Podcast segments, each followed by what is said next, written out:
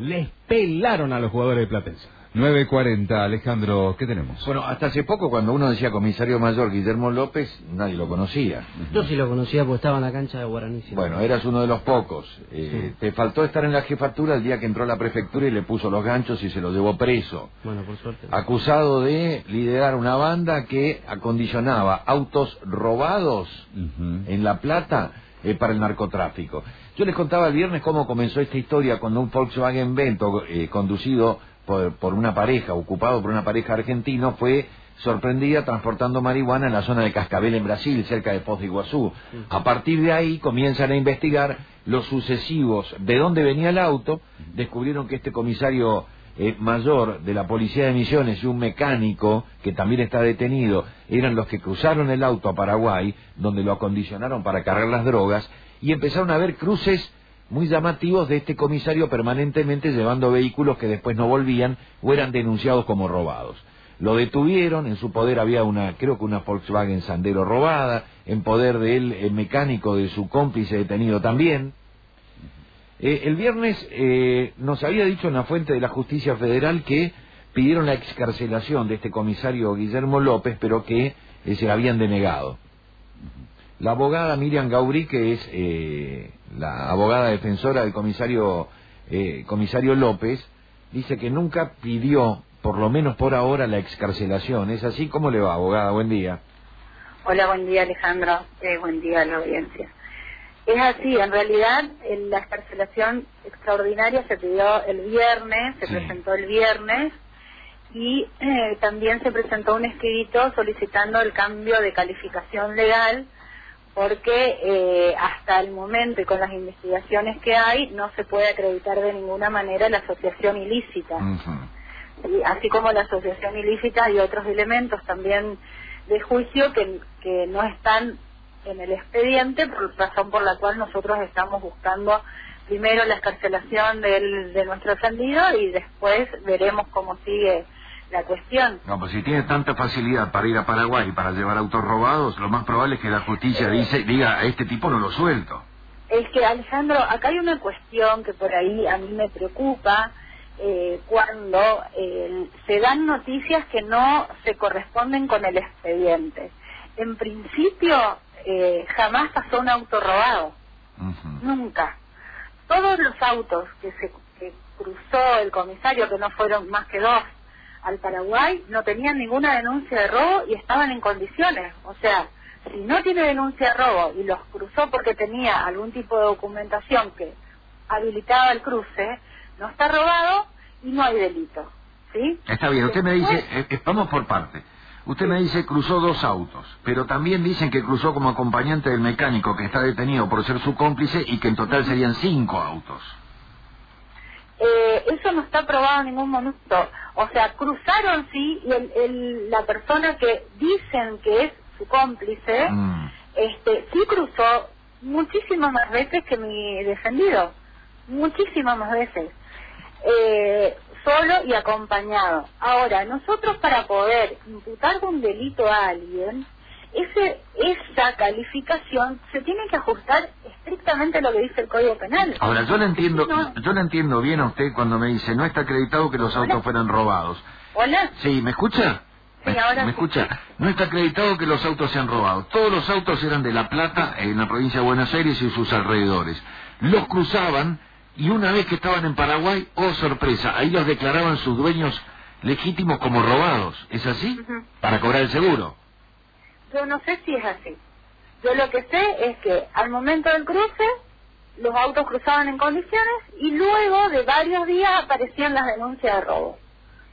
Eso es lo que está en el expediente, Bueno, y- que, lo no. que yo le puedo decir porque yo no puedo suponer. Está bien, pero dos más dos es cuatro. Yo como periodista sí puedo suponer porque es parte de mi trabajo, ¿me Eso, entiende? eso corre por cuenta suya. Por eso Sí. le digo, a veces cuando uno supone mucho, eh, tergiversa la cuestión y no es la realidad de los hechos. Lo que pasó el viernes... ¿Eso me, ¿Eso me lo está diciendo a mí particularmente? No, no, no, no, no para nada. Yo lo que digo es que a usted, fíjese, una fuente judicial le informa que la escarcelación fue denegada y nunca se había presentado hasta el viernes ninguna Es escarcelación. decir, para cuando el viernes decían que fue denegada, usted recién estaba llegando con el pedido de la escarcelación extraordinaria. Llegando caso yo, yo escuché eso en mi auto y estaba llegando a presentar la escarcelación. Y la otra, el, el- la, la defensa del otro imputado tampoco la había presentado. Yo lo que voy es que, fíjese, la persona que estaba detenida lee también en el diario esa noticia cuando en realidad no tiene nada que ver con, con lo que está eh, se está tramitando en el expediente. Entonces a mí por ahí lo que me preocupa no no es que sea mejor o peor que se hagan o no que no se hagan, o sea, usted tiene la obligación de dar la información. ¿A usted le preocupa la, a usted le preocupa la condena mediática del comisario? No la condena mediática, que se digan cosas que no son reales, Por- porque fíjese Alejandro, si usted está privado de su libertad, ¿sí? Sí. Usted tiene un abogado en el que confía, obviamente. Usted lo que espera es que el primero que se va a enterar que no le otorgaron la libertad sea usted. Sea- no claro, sea su defendido. Ahora usted me Claro. dice, usted me dice que pide, eh, no, eso quedó aclarado, ¿eh? por eso incluso salimos al aire hoy, porque Sí, sí, sí, yo entiendo que salió, salió en varios medios también, o sea que hablamos todos en la misma fuente. Cayeron todos en el mismo error. ¿Su defendido tenía un auto robado en su poder cuando lo detienen y allanan el domicilio?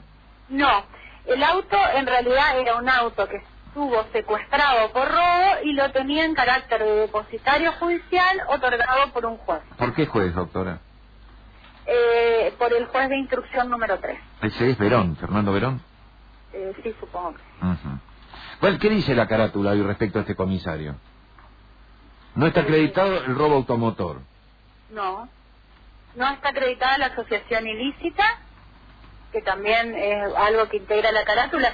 En realidad es por lo que todavía estaban detenidos, no se da la asociación ilícita, porque de los elementos que tienen, que son varias escuchas, eh, lo que no surge ninguna participación de otra persona de ningún tipo. Bueno, para, recuérdeme, para que, que se configure eh, asociación ilícita tiene que ser dos o más personas, Tres o más. tres o más, asociadas para cometer un número indeterminado de delitos, no uno solo. No, no, un número indeterminado de delitos. Que tengan funciones, que estén organizados, que tengan un jefe, que, ten- que estén organizados como una célula, que funcionen de determinada manera.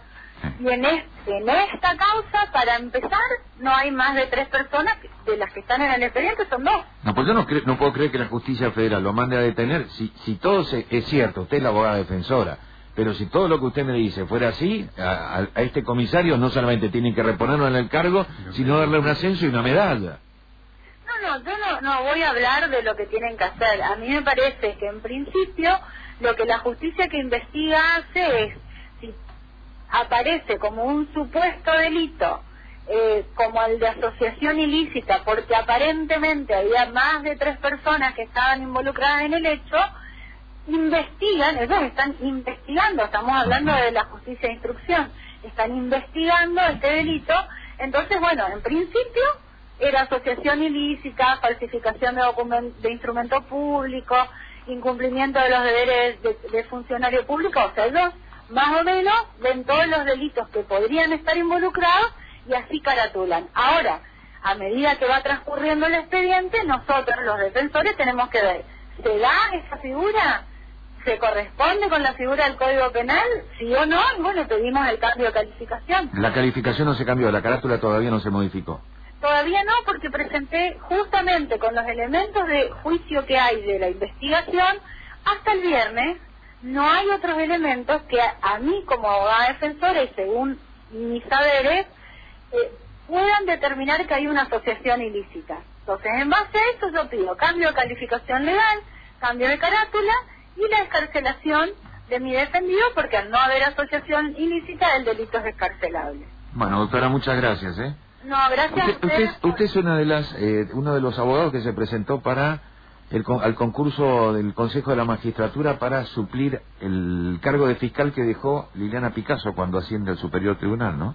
Sí, sí, sí, sí. Eh, bueno, si, lo- Presenté. si actúa con esa vehemencia, por eso una buena fiscal también. Muchas Gracias, gracias. que tenga buen día. Gracias. Miriam Gobri es la abogada defensora del comisario mayor Guillermo López. ¿Le quedó en claro cómo es la historia? Sí. ¿Mm? ¿Le quedó en claro?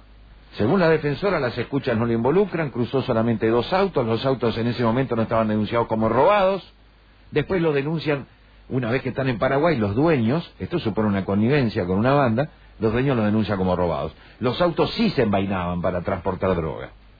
Ah, de eso no, no dijo nada. Bueno, pero eso es un delito en el El que dice... defensora de, de- de- Eh, obviamente, no a obviamente, cosa. obviamente, no puede pedir a la defensora que salga a involucrar No, a, su, no, no, pero está a su patrocinado. Digo. 9.51. Periodismo en acción.